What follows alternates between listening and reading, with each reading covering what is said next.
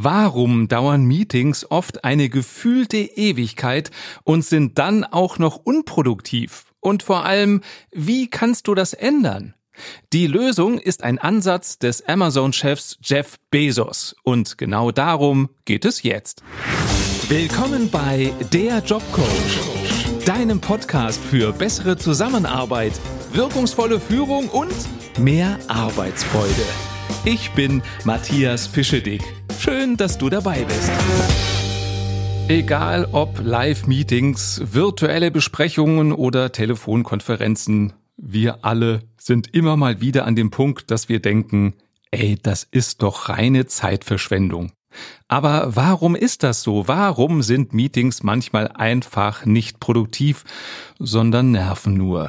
Für mich sind es die folgenden drei Gründe. Erstens, das Meeting ist schlecht vorbereitet. Also es gibt keine klare Agenda und keine klare Definition, was eigentlich das Ziel des Meetings ist. Wenn das nicht klar ist, dann wird's lang und anstrengend. Grund zwei, warum Meetings oft nicht produktiv sind. Einige Teilnehmer sind schlecht vorbereitet. Sie haben sich die Unterlagen zur Vorbereitung nicht angeschaut, haben sich keine Gedanken gemacht und es geht dann Zeit verloren, im eigentlichen Meeting jedem nochmal zu erklären, was eigentlich Sache ist. Und Grund drei für unproduktive Meetings.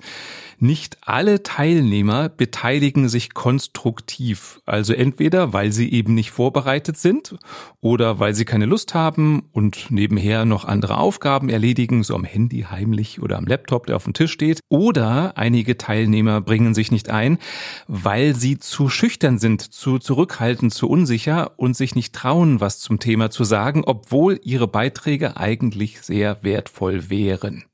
Wie wäre es denn, in einer idealen Welt. In einer idealen Business-Meeting-Kultur wäre es so, dass es eine klare, durchdachte Agenda gäbe und jeder hätte sich im Vorfeld Gedanken über die Themen gemacht, so dass man ganz schnell zum Punkt kommen kann.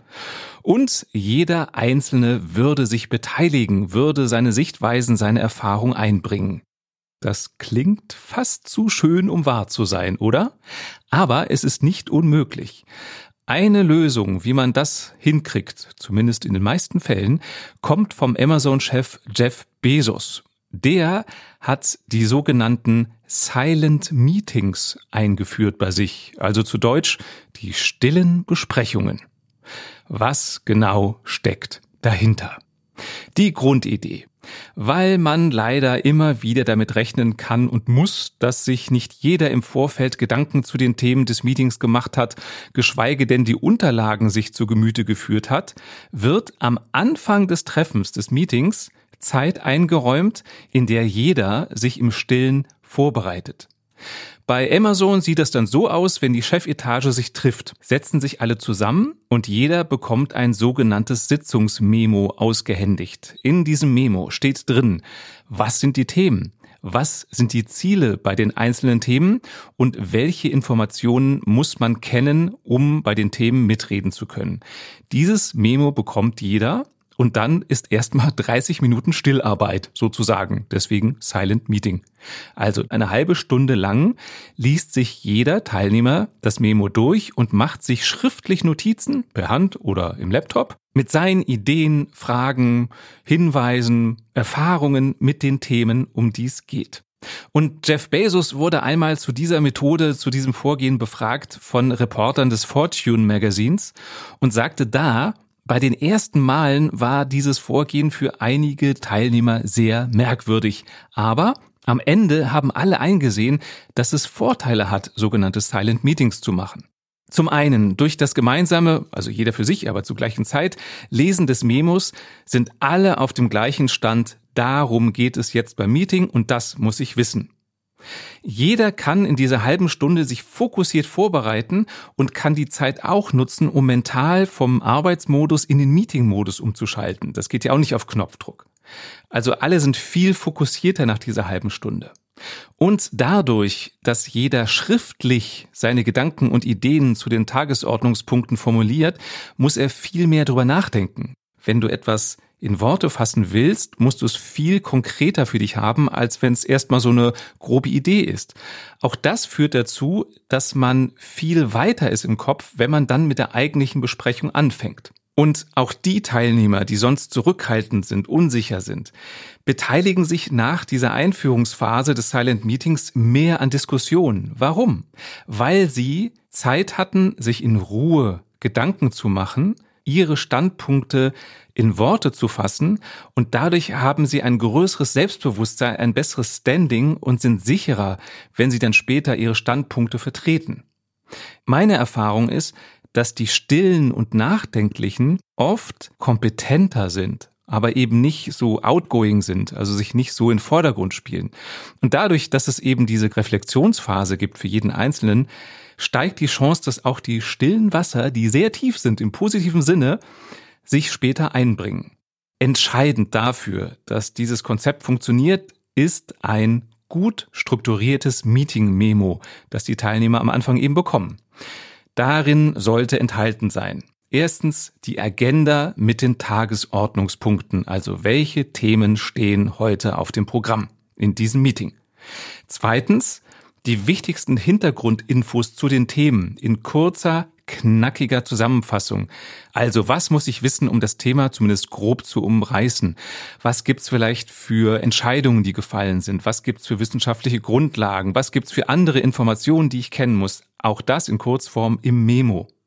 Und dann sollte bei jedem einzelnen Tagesordnungspunkt dahinter stehen, was das Ziel ist im Meeting auf diesen Punkt bezogen. Geht es nur darum, dass alle auf dem gleichen Informationsstand sind?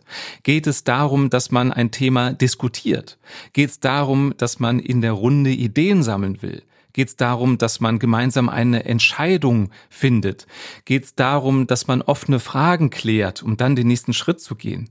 Auch das ist wichtig, denn dann kann jeder sich in der Anfangsphase, in der Silent, in der stillen Phase gedanklich darauf vorbereiten auf genau diese Aspekte. Teilweise streiten sich ja die Geister.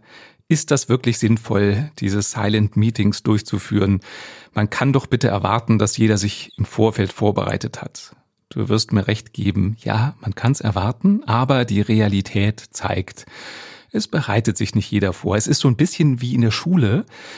Da sind immer wieder welche in der Klasse, die die Hausaufgaben nicht gemacht haben und äh, die machen dann Pokerface und hoffen, dass der Lehrer nicht mitkriegt, dass sie nicht vorbereitet sind. Deswegen ja, es ist schade, dass man diese Methoden einführen muss, aber in meinen Augen sind sie sinnvoll. Und nicht nur ich finde das sinnvoll, sondern auch neben Amazon andere große Unternehmen, also zum Beispiel LinkedIn oder Square, haben auch diese Methode übernommen.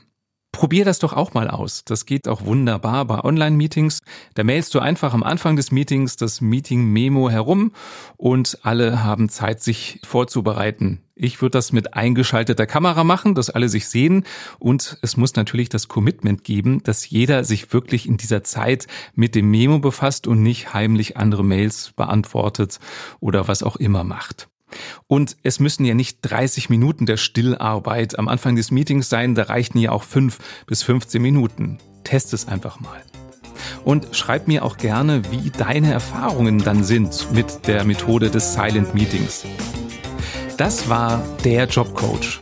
Wenn dir diese Folge gefallen hat, dann empfiehl sie gerne weiter an deine Kollegen, denen du vom Silent Meeting vorschwärmen möchtest. Dann verstehen die auch die Methode und ihr könnt es zusammen ausprobieren.